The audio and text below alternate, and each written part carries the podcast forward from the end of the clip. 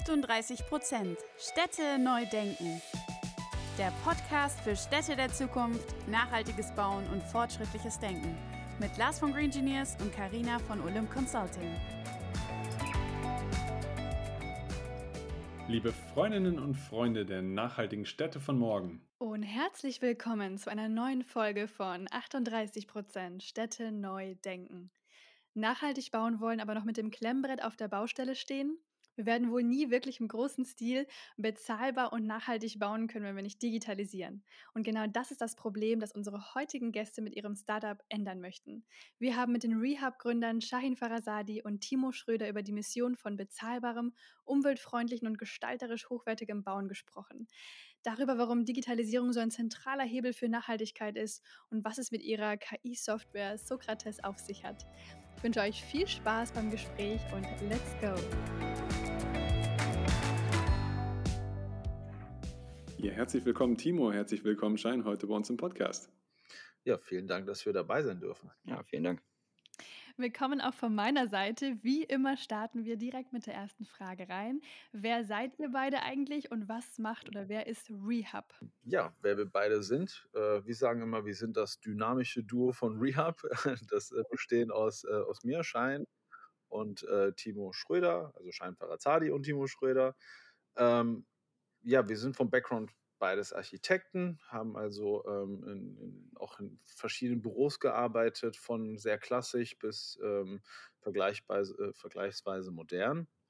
Ähm, ich glaube, was uns sehr stark unterscheidet ähm, und warum man auch später erfahren wird, dass, also warum machen wir das, was wir tun ähm, und was uns dazu befähigt, ist vielleicht der kleine Unterschied, dass wir sehr, sehr lange ähm, Jahre im BIM-Bereich gearbeitet haben. Also wir waren sehr, sehr lange Jahre im BIM-Management unterwegs und ähm, haben große Büros und äh, digitalisiert, äh, verschiedene Bauherren befähigt, äh, in der Baubranche digital zu denken und, und ihre Weichen dahingehend zu legen und ähm, haben auch sehr viele Großprojekte ähm, digital begleitet im Bereich BIM und, und darüber hinaus, ähm, wie, wie die Messe Köln und verschiedene Flughäfen und so weiter. Ja, genau. Wir haben ähm, sehr viele Eindrücke da sammeln können, wo Architekturbüros in der Regel ja, nicht das Privileg haben, ähm, das immer so mit begleiten zu dürfen. Wir waren zum Beispiel, zum Beispiel am ersten BIM-basierten Bauantrag Deutschlands ähm, äh, mit tätig im BIM-Management. Das war eine ganz, ganz spannende Herausforderung. Äh, sehr viel an äh, Laborgebäuden, also sehr komplexe, wo man sehr viele Fachplaner koordinieren muss und sehr viele Schnittstellenthemen hat, ähm, im, im BIM-Management unterwegs. Und da hat sich dann für uns ganz gut gezeigt, was eigentlich so im Querschnitt äh, auf dem Markt Stand heute möglich ist, aber auch Stand heute technisch schon möglich wäre, der Markt aber noch nicht macht. Und ja, aus dieser Motivation heraus haben wir dann, oder aus dieser Erkenntnis heraus, haben wir dann äh, Rehab äh, gegründet. Ja, was macht Rehab? Rehab ist ein äh, digitales Architekturbüro. Da kommen wir später drauf, äh, was, das, was das dann genau heißt. Ähm, und setzt den Fokus auf ja, ökologische und ökonomische Architektur, also diesen Einklang aus diesen Bereichen. Und das Ganze basiert auf einer umfassenden Digitalisierung. Aber da werden wir gleich sicherlich zur Genüge noch äh, was drüber hören. Genau, deswegen vorher vielleicht nochmal ganz kurz, so ein bisschen genauer. Wie kam es zu dieser Idee Rehab konkret? Vielleicht auch so ein bisschen aus dem Nähkästchen geplaudert. Ihr saßt bestimmt nicht einfach nur im Zug oder im Flieger und habt gesagt, irgendwie lasst doch mal Rehab gründen. Irgendwie muss es ja dazu gekommen sein. Und vor allem, welche Hürden konkret waren so auf dem Markt, dass ihr gesagt habt, die müssen wir meistern oder das ist das Problem, das wir mit Rehab lösen wollen? Also Hürden ist, glaube ich, so das äh, wichtigste äh, Stichwort ähm, in der Grundidee, warum wir das überhaupt, warum wir überhaupt Rehab gegründet haben. Also wir haben sehr, sehr oft und sehr, sehr, ähm, also sehr häufig erlebt, dass wir sehr schnell an, äh, an gewisse Hürden ähm, ähm, geraten und äh, dass das BIM vor allem in der Methode wesentlich mehr leisten kann im Moment, äh, ähm, als der Markt ähm, leisten möchte oder will. Also BIM kann mehr, aber der Markt kann es gerade noch nicht leisten. So. Ähm, das hat verschiedene Gründe. Ähm, Bürostrukturen brauchen ein Change Management be beispielsweise und das dauert, das ist kostenintensiv äh, ähm, und das wollen die Büros auch aus verschiedenen Gründen nicht leisten. Dementsprechend sind wir da relativ häufig auf Hürden getroffen. Ähm, Bauherren, ähm, die ähm, Projekte starten wollen, fehlt häufig das äh, Verständnis. Was bringt das mir für Mehrwerte? Und äh, wieso soll ich als Bauherr jetzt vielleicht sogar mehr Geld bezahlen, ähm, um letztendlich dasselbe Ergebnis vermeintlich zu bekommen? Ähm, auch das, die, die langfristigen und nachhaltigen Strategien in Unternehmen äh, in der Immobilienbranche fehlt häufig. Also was, mach, was machen wir eigentlich mit, mit den Daten, die wir generieren können und wo wollen wir ähm, mit einem BIM-Projekt und den Daten, die wir daraus generieren, eigentlich hin? Ähm, gedacht wird meistens ähm, da zum Beispiel nur bis zum Bau auch von den Architekturbüros. Also ähm, was kommt über den Bau hinaus?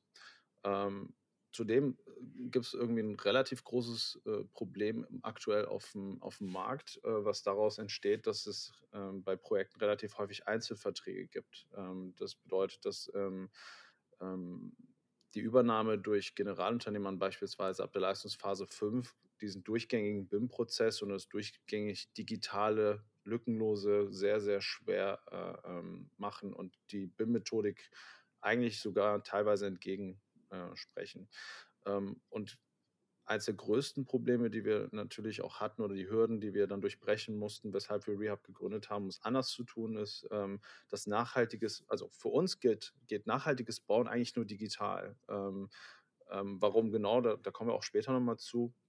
Und deswegen ähm, ist unser Ansatz, um nachher, äh, dass, wenn wir nachhaltig werden wollen, müssen wir erstmal anfangen, digital zu denken und auch unsere Büros und unsere ganzen Arbeitsweisen digital äh, strukturieren. Ja, genau, da geht sehr viel um das Thema so informierte Entscheidungen, die auch ein Stück weit eine Rolle spielen. Und ähm, so verstehen wir uns auch als ReUp. Also wir sind ein Architekturbüro, aber gleichzeitig auch ja, so ein, so ein Innovations- und Technologie-Hub, so verstehen wir uns. Mhm. So setzt sich auch der Name zusammen. Also das Real Estate Hub äh, soll bedeuten, das ist so der Knotenpunkt. Der Hub kommt auch aus der Netzwerktechnik, also aus, dem, aus der Digitalisierung sozusagen. So der Knotenpunkt rund um die Immobilie. Und wir wollen uns eben damit beschäftigen, wie können wir den gesamten Prozess ähm, von der Planung bis ja, zum Rückbau am Ende des Tages, äh, gestützt durch digitale Methoden eben ähm, ja, effizient und auch nachhaltig gestalten. Und ähm, ja, da möchten wir dann auch langfristig uns zu einer Generalplanung entwickeln, um auch da eben konsistente Daten über alle Gewerke hinweg zu haben, die managen zu können und auch zusammenzuführen dann zu einem Gesamtziel. Und genau deshalb äh, das Real Estate Hub, äh, ein Planungs- und Technologiezentrum sozusagen ähm, in der Baubranche. Verstanden, auf jeden Fall spannend, den Hintergrund zu verstehen. Ähm, jetzt ist ja eure Motivation, digital zu bauen. Das sagt ihr auf jeden Fall auf eurer Webseite auch. Ihr wollt bezahlbare, umweltfreundliche und auch gleichzeitig gestalterisch hochwertige Architektur schaffen. Das wäre auf jeden Fall das Idealbild. Ähm, mhm. Aber wenn es so einfach wäre, würden es ja alle machen. Deswegen ähm, gebt uns auch mal, mal gerne so eine ehrliche Einschätzung. An welchem Punkt steht ihr aktuell und wie realistisch lässt sich das auch aktuell schon umsetzen? Also, was ist bereits möglich und wie geht ihr in die Sache ran? Ähm, im Moment ist es so, dass leider ökologisches Bauen äh, von dem ökonomischen klassischen Arbeitsweisen krass entgegensteht. Also hauptsächlich beim Wohnen, äh, wo Mietpreise zum Beispiel äh, de den Deckel bilden ähm, und Wohnraum wird, ist ja so schon kaum bezahlbar im Moment. Vor allem, wenn man jetzt irgendwie äh, CO2-arm, CO2-Zero, was auch immer man, wie man, wie auch, wie man das auch immer nennt, ähm, ähm mit berücksichtigt wird, ist das wirtschaftlich kaum realisierbar. Ähm, das geht eigentlich nur, wenn, ähm, wenn man gemeinsam als Projektbeteiligte äh, arbeitet. Und dazu gehören alle, sowohl der Bauherr als auch die einzelnen Planer. Und ähm, wir müssen uns als Team verstehen und Wege überlegen, wie wir gemeinsam dahin kommen. Und das ist das, wo wir aktuell daran, äh, äh also das ist das, woran wir aktuell sehr, sehr stark arbeiten. Ähm, und für uns ist das, was äh, uns äh, mit als, am wichtigsten äh, erscheint im Moment oder was uns sehr stark voranbringt, ist äh, Partnerschaften, die wir pflegen. Wir sehen sowohl unsere Bauherren als Partner als auch die weiteren Planer. Ähm, aber tatsächlich ist das in der, in der Branche leider noch nicht wirklich durchdrungen, ähm, dass, dass, dass eine nachhaltige Architektur ähm, tatsächlich nur funktionieren kann, wenn wir partnerschaftlich, transparent und ähm, als Einheit arbeiten. Ja, vielleicht ein Beispiel noch. Äh, ähm, die, also wenn ein Bauherr jetzt ökonomischen und ökologischen Wohnbau betreiben möchte, dann muss gleichzeitig auch die Kommune mitspielen, weil Ähm, angenommen, man möchte irgendwie ein Quartier mit Wasserstoff betreiben, so wie kommt Wasserstoff dahin? Da muss man irgendwie mit der Kommune verhandeln. Ähm, wann ist es realistisch, abschätzbar, dass äh, statt Gas vielleicht Wasserstoff geliefert wird und so ähn und ähnliche Themen. Und wir als Planer ähm, müssen uns als Teammitglied zusammen mit dem Bauherrn und der Kommune verstehen, mit allen Fachplanern, um gemeinsam an einer Strategie und ein Ziel zu verfolgen und dann auch alle gemeinsam sozusagen auf dieses Ziel einzuzahlen, mit dem, was wir tun und mit, mit, äh, mit den ähm, ja, Schritten, die wir entlang dieser Strategie machen. Und ähm, ja, da ist ein, eine der Schlüsselrollen eben Digitalisierung. Digitalisierung und ihr habt jetzt schon ganz viel über digitales Bauen gesprochen.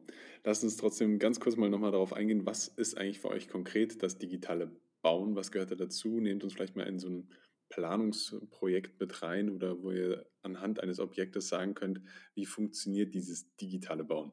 Ja, also vielleicht eine Kurzversion. Ähm, wir, ähm, ähm, ähm unsere Vision ist es, dass wir von der, vom, BIM-Modell zur automatischen Vorfertigung äh, bis hin zur FM alles direkt äh, abbilden können in einer Linie. Ähm, und dabei fangen wir als, als Rehab eigentlich schon von der ersten Skizze äh, ähm, direkt an, im digitalen Modell zu planen. Das bedeutet, ähm, ähm, wir versuchen nicht mehr wirklich, also das Klassische wirklich in diese moderne äh, ähm, Technologie mit zu überführen. Ähm, dabei ähm, ist es wichtig, dass wir wirklich bauteilscharf ähm, im, im BIM-Modell arbeiten und das eigentlich schon von den ersten Leistungsphasen. Das heißt, die Bauteile wissen, ähm, ähm, was die wichtigsten Daten sind und das Datenmodell steht im Mittelpunkt und wird gepflegt. Ähm, auf diesen Modellen setzen wir dann zum Beispiel ähm, sehr stark mit algorithmischen Tools auf, um Arbeitsschritte beispielsweise zu automatisieren, also da auch nochmal eine Effizienz mit reinzubringen, um Prozesse zu, ähm, zu äh, erleichtern, zu, zu äh, schneller und effizienter zu gestalten. Das macht nicht nur das Projekt an sich effizient, sondern auch uns, ähm, was uns dazu befähigt, dass wir unseren Fokus auf die wichtigen Dinge äh, in, in einem Architekturprojekt ähm, äh, lenken können, wie zum Beispiel die Koordination des Projektes und eine Steigerung der Qualität, die ähm, bei einer klassischen Arbeitsweise doch oftmals zu kurz kommt. Ähm, eins unserer wichtigsten ähm, Gedanken, wo wir uns auch immer stärker hinbewegen, ist, dass wir ähm, ähm vom BIM-Modell hin zur Fertigung möchten. Das bedeutet, dass wir gerade schauen, wie kriegen wir ähm, ähm, unsere Modelle ähm, durch Algorithmen dahin, dass wir, obwohl wir individuell planen, trotzdem eine Vorfertigung in Zukunft äh, ähm, garantieren können, was uns auch in vielerlei Hinsicht ähm, auch in, in dem ähm, ökologischen Gedanken sehr stark nach vorne bringt. Ähm, und das machen wir mit verschiedenen Partnern zusammen im Moment. Alright, ja, vielen Dank mal für, dafür den, für den Einblick. Ich bleibe noch ein bisschen beim digitalen Thema, weil klar, das ist natürlich euer zentrales Thema, aber das ist ja auch eben das Spannende. Und zwar geht meine Frage jetzt mal so ein bisschen in die Richtung zum nachhaltigen Bauen. Also ich bin selber auch davon überzeugt, dass Digitalisierung quasi wie schon die Grundlage ist, damit wir wirklich nachhaltig bauen können. Stichwort Messbarkeit und so weiter. Aber ihr macht das ja wirklich tagtäglich. Ähm, vielleicht könnt ihr uns mal so ein bisschen erklären und zeigen oder anhand von einem Projekt, je nachdem, warum ist das digitale Bauen so entscheidend oder so ein großer Hebel, um wirklich auch nachhaltig bauen zu können? Ja, absolut. Das ist, das ist eine ganz spannende Fragestellung. Wir haben vielleicht noch mal ganz kurz auf die Rahmenbedingungen eingehend. Äh, ich meine, euer Podcast heißt äh, 38 äh, oder hat das Problem schon mit im Namen mit 38 Prozent äh, CO2-Ausstoß, den, den wir in der Baubranche verursachen. Wir sind gleichzeitig auch irgendwie für, ich glaube, circa 30 Prozent des, des Mülls irgendwie verantwortlich insgesamt. Und ähm, das sind einfach Riesenhebel, noch dazu, dass wir die schlechteste digitalisierte Branche sind. Ähm, und das sind, das sind Hebel, die sind riesig. So, und da müssen wir auch ansetzen und das hat sehr viel damit zu tun. Wir hatten es eben schon mal kurz erwähnt mit so ähm, informierten Entscheidungen. Also was der größte Unterschied zwischen einer digitalen Planung und der klassischen Planung in dem Sinne ist, ist, dass unser Gebäude während der Planung schon ähm, so, ein, so eine Art Glaskasten ist. Also wir, wir können eine, eine Wand verplanen und wir wissen genau, wie, wie ist die Kubatur, was für ein Material, äh, Material liegt da dran, wie ist der Grauenergiebedarf äh, dieses Materials, wie rezykliergerecht ist das Ganze über den Schichtaufbau und so weiter. Das sind alles Aussagen, die können wir schon treffen. Die können wir sozusagen live entlang der Planung tracken und auch Entwurfsentscheidungen dann aufgrund dieser Daten treffen. Also wir können zum Beispiel dem Bauherrn sagen, es gibt drei Alternativen, wie deine Fassade aussehen kann. Ähm, die Alternative A ist die ökonomischste vielleicht, also die wirtschaftlichste. Dafür hat die den ähm, äh, größten CO2-Fußabdruck. So. Und die Variante 3 ist vielleicht die, die sich jetzt wirtschaftlich in, in erster Linie nicht rentiert. Dafür sparen wir CO2 ein, ähm, was dann wieder darum einzahlt, dass eine Immobilie vielleicht in Zukunft überhaupt noch benutzbar ist oder gefördert werden kann oder, ähm, ähm, oder ähnliches. Ja, viele Firmen gehen mittlerweile nur noch in Bürogebäude zum Beispiel, die CO2-neutral betrieben werden können, weil es einfach zur Firmenpolicy gehört. Und so kann man sehr transparente, sehr fundierte Entscheidungen im, im, ähm, im Planungsprozess schon treffen, weil man bis hin zu Lebenszyklusanalysen, ja, ähm, äh, wie effizient kann das Gebäude betrieben werden, Simulationen von Lüftung, Heizung ähm, und all diesen Themen, kann man eben schon während der Planungsphase machen. Und das geht nur deswegen, weil wir einfach digitale Modelle haben, weil wir Datenbanken haben, auf denen wir ähm, per Data Scientisten und, und Machine Learning irgendwie Optimierung äh, betrachten, weil wir verschiedene Datenbanken, Ökobaudat und so weiter mit einbinden können und dafür ähm, dann eben bewusste und fundierte Entscheidungen treffen. Und das ist, das ist ganz, ganz wichtig. Ähm, und auch, ist ja branchenweit, denkt man ja ein bisschen auch mittlerweile anders nochmal über Konstruktionen nach dass man ähm, ja, weniger klebt, mehr verschraubt und ähnliche Themen. Und auch das kann in so einen Materialpass und in, in eine Lebenszyklusbetrachtung mit berücksichtigt werden, dass man ein Bauteil nicht nur äh, aufgrund seiner Materialien bewertet, sondern auch aufgrund seiner Schichtabfolge und wie sind die eigentlich miteinander montiert und dann eine Lebensdauer dieses Bauteils errechnet. Ja, weil vielleicht äh, die, die, ähm, die Kernschicht des Bauteils jetzt irgendwie so eine, eine Dämmung äh, bei, einem Ständerwerk vielleicht eine kürzere Lebensdauer hat als, ähm, als das Ständerwerk selber. Deshalb muss man vielleicht irgendwann das Bauteil anders konstruieren und von innen nach außen denken, dass innen die längste Lebenszeit und außen die kürzeste. Also es gibt verschiedene Sachen, ähm, die man nur deswegen bedienen kann, weil man sie transparent in den digitalen Modellen äh, prüfen kann und simulieren kann. Und ähm, Schein hatte eben Vorfertigung erwähnt, das ist ein ganz, ganz großer Punkt, mhm. dass wir mit ähm, durchingenieurten Bauteilen in Zukunft. Ja, also die werden ja in einer, in einer Art Laborumgebung äh, geschaffen. Die werden in einer Fabrik geschaffen, äh, wo alle Rahmenbedingungen klar sind. Da ist immer die gleiche Luftfeuchtigkeit, da ist immer das gleiche, ähm, die gleichen Fertigungsschritte. Da gibt es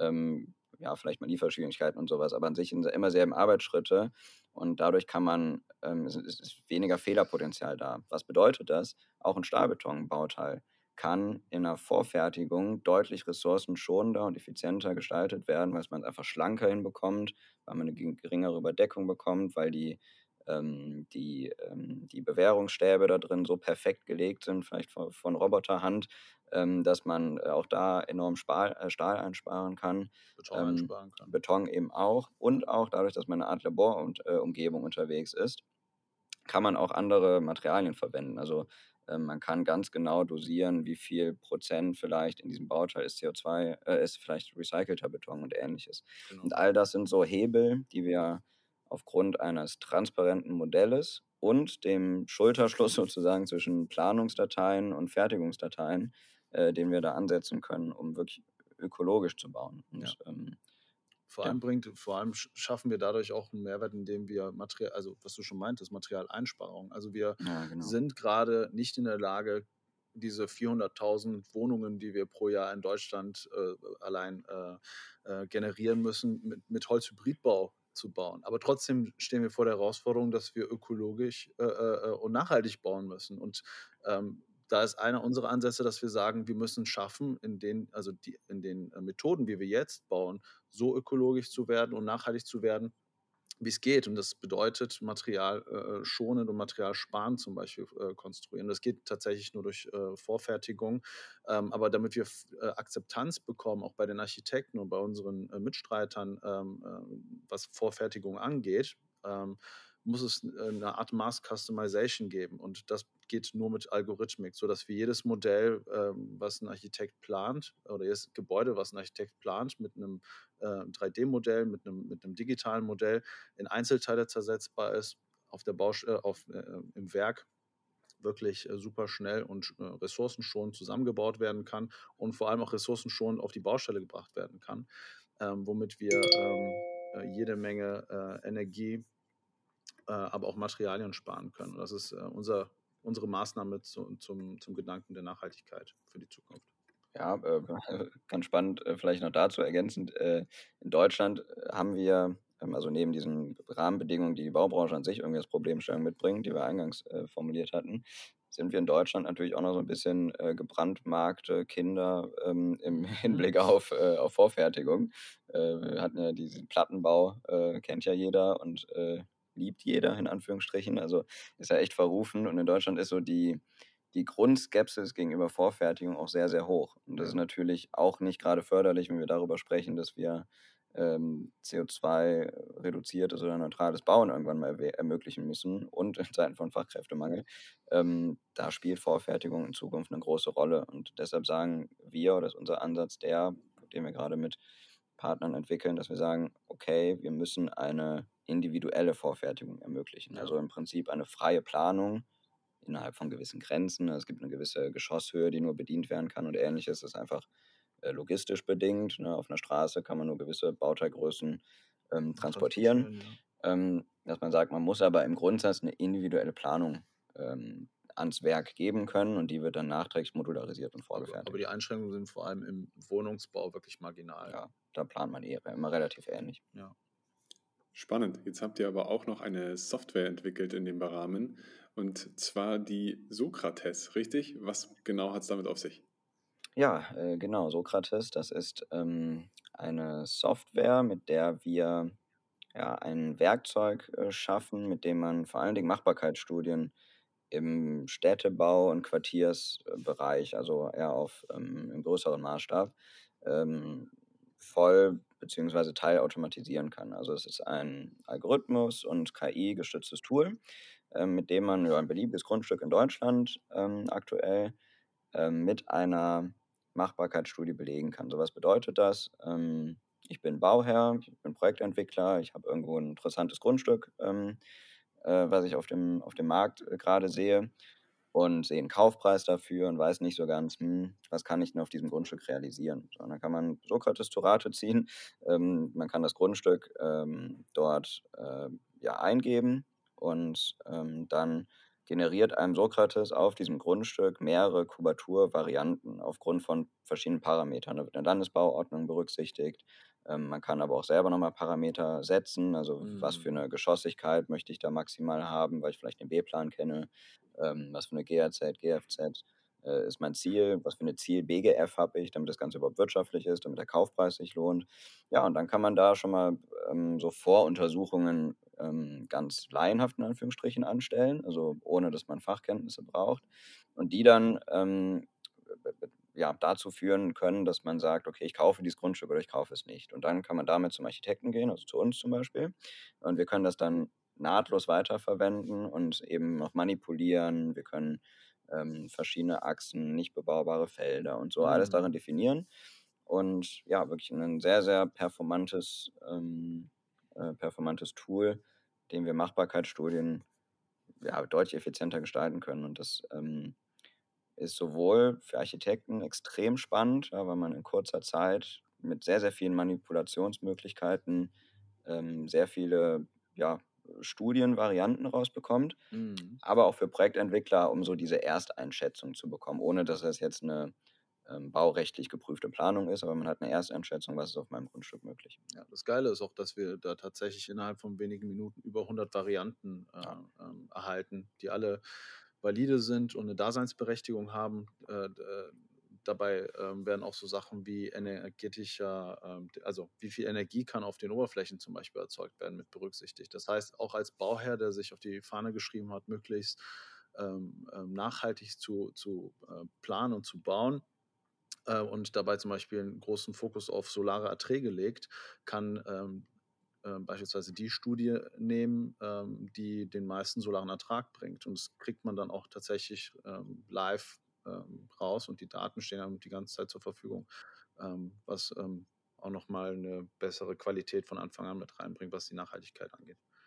Ja, das ist ähm, vielleicht auch ein ganz guter Ausblick darauf, ähm, was so auf einen zukommt. Also die, die Welt für den Planer wird immer komplexer. Ja, das, Mhm. ähm, also nicht nur, dass konstruktiv und bautechnisch das Ganze immer komplexer wird und immer mehr Fachgewerke irgendwie mit reinspielen, ähm, sondern jetzt kommt ja auch ähm, sagen wir, vom, vom Kapitalmarkt und von, von, von ähm, äh, ja, also ESG zum Beispiel, also vom Kapitalmarkt kommt ein gewisser Druck auch, dass ähm, Produkte, die finanzierbar sind, gewisse Kriterien erfüllen müssen. Ähm, Lebenszyklusanalysen, ähm, Materialpässe, Ökobilanzen, all diese Themen kommen noch mit dazu und machen die Anforderungen, die auf so ein Gebäude einprasseln, sozusagen immer, immer komplexer. Und das wird irgendwann dahin gehen, dass das das übersteigt, was die einzelne Person in Fülle und in Gänze berücksichtigen kann. Und ein Ansatz von, von auch Sokrates, aber auch von äh, Rehab insgesamt ist es, dass wir dem, dem Planer, der Planerin also so ein Handwerkszeug an die Hand geben, also Algorithmen, KI, die versuchen, den Entwurf oder das, was man täglich tut, ähm, dahingehend zu validieren oder zu unterstützen, dass man eben möglichst viele Anforderungen damit berücksichtigt. Ähm, das bedeutet äh, auf Basis von Sokrates und Städtebau jetzt erstmal, dass man unter anderem auch Verschattungsstudien von dem ganzen Grundstück erstmal macht und guckt, wo sind denn potenziell die höchsten solaren Erträge auf dem Grundstück und wie platziere ich mein Gebäude am besten da drauf. Das sind so Kleinigkeiten, die aber da dann schon passieren können, die der Mensch in seinem freien Entwurf vielleicht aktuell erstmal noch nicht berücksichtigt. Und das geht dann bis hin zu ähm, Themen wie, dass man schon Gebäudetiefen, Höhen, äh, Achsraster und so weiter im Vorfeld schon berücksichtigt, alles, um nachher auch wirtschaftlich konstruieren zu können und Ressourcen schont.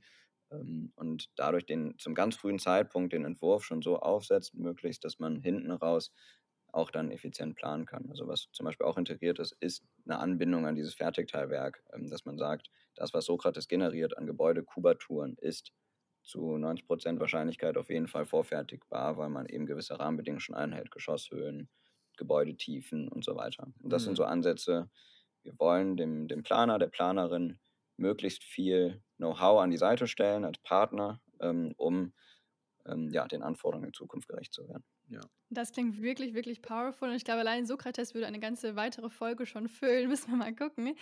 Äh, sehr, sehr spannend. Ähm, euch gibt es noch gar nicht so lange auf dem Markt ähm, als, als Rehab. Und doch habt ihr schon so viel bisher umgesetzt. Ähm, deswegen die Frage, wo geht eure Reise in den kommenden Jahren noch hin? Was ist noch alles geplant? Das ist wahrscheinlich die schwerste Frage, die man uns stellen kann. äh, äh, allein, so genau, ne, Startup. allein schon, wenn man irgendwie unsere äh, Vergangenheit mit den, äh, mit den Ansätzen ähm, äh, ähm, sich beschäftigt, äh, mit denen wir gestartet sind. Also wo wollten wir eigentlich ursprünglich hin? Also ich glaube, wenn man uns vor anderthalb Jahren gefragt hätte, dann wären wir jetzt zehn Leute, würden ein Projekt ähm, betrachten und würden so die ersten Ansätze im Bereich Algorithmik und, und KI ähm, ähm, an, anschieben. Ähm, wir sind jetzt tatsächlich mittlerweile nach anderthalb Jahren 65 Leute, ähm, sind zwei Unternehmen, also unser Architektur-Startup, äh, Rehab Digitale Planer. Wir haben die Rehab Forge, ähm, die sich ähm, rein mit Softwareentwicklung ähm, Sokrates zum Beispiel als, genau, äh, beschäftigt. Ähm, ich, also wenn man, wenn man uns heute fragt, würden wir wahrscheinlich sagen, ähm, es gibt so die, die großen Pläne und äh, einer der großen Pläne von uns ist es, diese Diskrepanz zwischen den verschiedenen Planern ähm, zu, zu schließen. Also diese BIM funktioniert am besten, wenn man als großes Team oder als eine Einheit arbeitet. Und dafür wollen wir uns in Richtung Generalplan entwickeln. Also es, ähm, ähm, Rehab wird in den nächsten Jahren wahrscheinlich aus vier Unternehmen wahrscheinlich in, äh, bestehen. Also es wären dann einmal die Architektur, das wäre äh, die Statik und die Haustechnik und unsere Planerschmiede, wo wir dann ähm, äh, für genau für diese einzelnen äh, Bereiche äh, Tools bereitstellen, Innovationen bereitstellen und so weiter. Ähm, das ist so einer unserer großen Ziele, die wir erreichen wollen. Ähm, aber wir wollen auch weiterhin oder noch stärker Vorreiter im Bereich Automation und KI werden. Also wir entwickeln ja nicht nur Tools wie Sokrates, sondern ähm, tatsächlich ist einer unserer größten Ziele, den Architekten wieder dahin zu, oder generell den Planer wieder zum, zum Planer zu machen und viel weniger zum Bauzeichner oder ähm, Modellbauer. Und weil das ist gerade tatsächlich ein relativ großer Bereich, der unseren, unseren Alltag füllt. Also viele unserer Planer in den klassischen Architekturbüros vor allem bauen den ganzen Tag BIM-Modelle oder ähm, layouten Pläne, damit sie irgendwie auf die Baustelle kommen, damit sie zu den Bauämtern kommen, um irgendwelche Freigaben zu bekommen und so weiter. Wir sind der Ansicht, dass das nicht das zeitgemäße äh, oder der, die, die, zeitgemäße äh, Arbeitsweise ist. Und wir wollen durch Automation ähm, dahin kommen, dass wir sagen, unsere Planer machen nur noch die qualitativ hochwertigen Sachen, also koordinieren, äh, Qualitätsmanagement ähm, in, und, und ähm, was kommt danach, also sich mit der Zukunft befasst, mit Research und Development. Ähm, und das geht nur, wenn wir Dinge, die wir gerade ähm, händig tun und das wiederholt, repetitiv machen, ähm, automatisiert wird.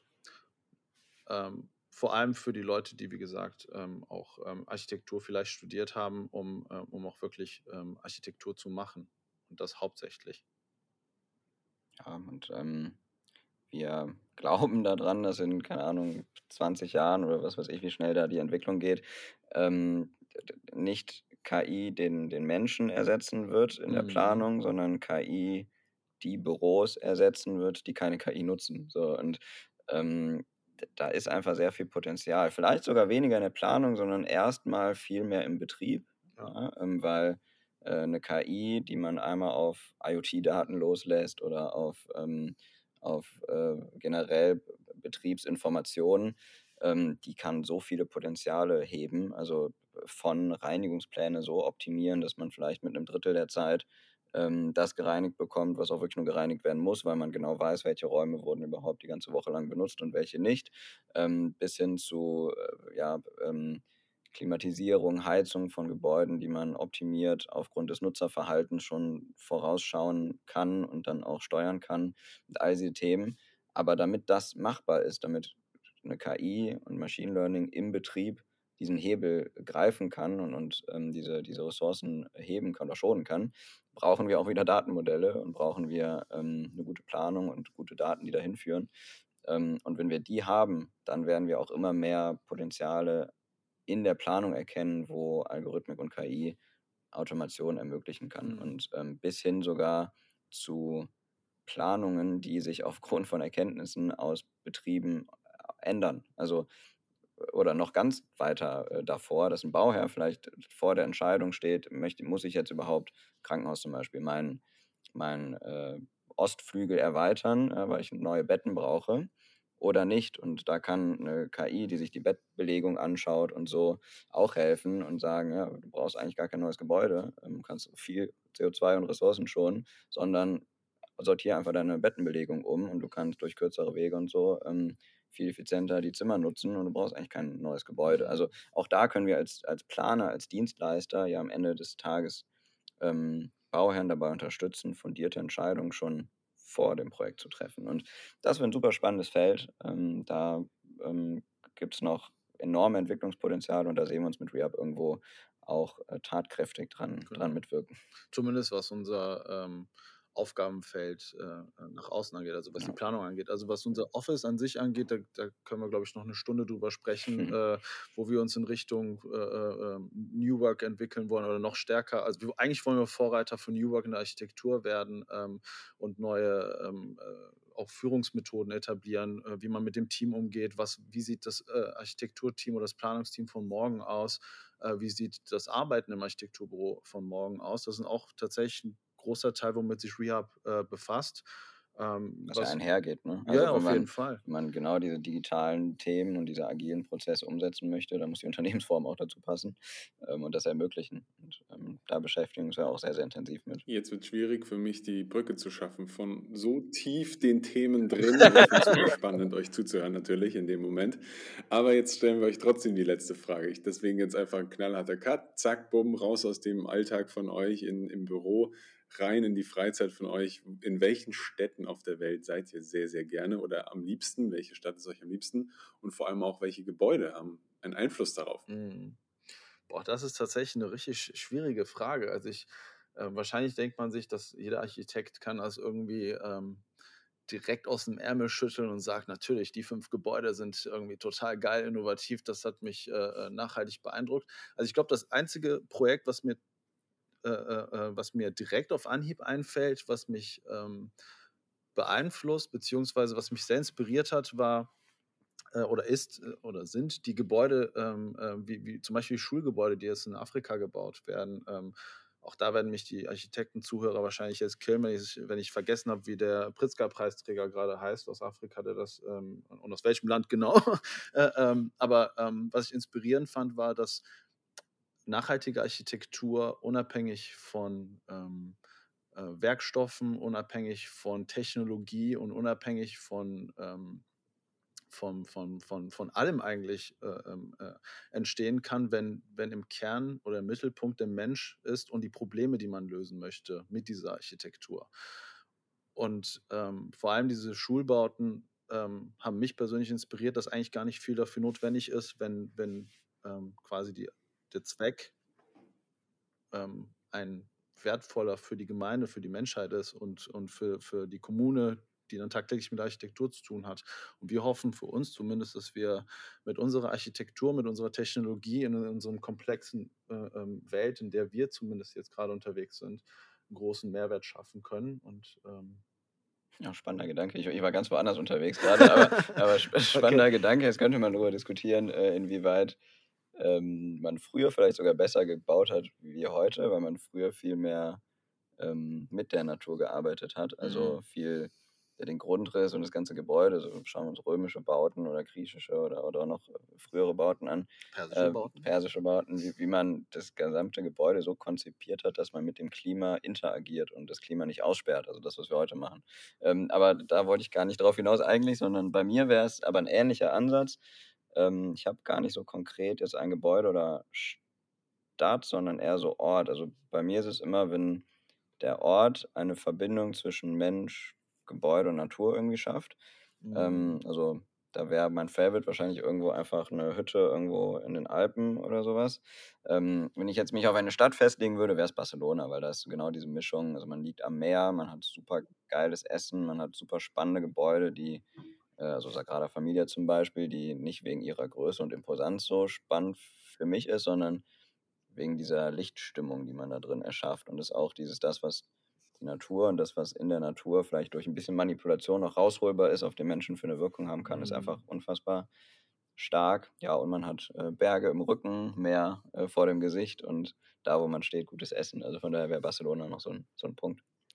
Ja, vielen Dank für die spannenden Einblicke ähm, und auch für das ja sehr transparente ähm, Gespräch in die tollen Einblicke in eure, euer Unternehmen und eure Vision. Ich fand es super spannend, euch zuzuhören. Ich folge euch ja schon eine ganze Weile, hat ja auch ein bisschen gebraucht, bis wir den Termin endlich gefunden haben. Hat sich aber auf jeden Fall gelohnt und ähm, ja, bis auf jeden Fall ganz bald. Äh, lasst uns super gerne im Kontakt weiterbleiben. Ja, unbedingt, sehr gerne. Danke und vielen Dank für die Einladung. Äh, und freut uns auch, dass wir es nach längerem Anlauf dann geschafft haben. ja. Und danke für euren geilen Podcast. Also ihr beschäftigt euch echt mit tollen Themen und äh, wir hoffen, dass wir weitere hunderte von Folgen von euch äh, spannend verfolgen. Wir hoffen, die Folge hat euch gefallen und ihr konntet neuen Input mitnehmen. Damit ihr auch die nächste Folge am Donnerstag um 18 Uhr nicht verpasst, könnt ihr unseren Channel abonnieren und gerne auch eine Bewertung dalassen. Du findest uns auf Spotify, Apple Podcast und allen gängigen Podcast-Plattformen. Danke fürs Anhören und bis nächste Woche.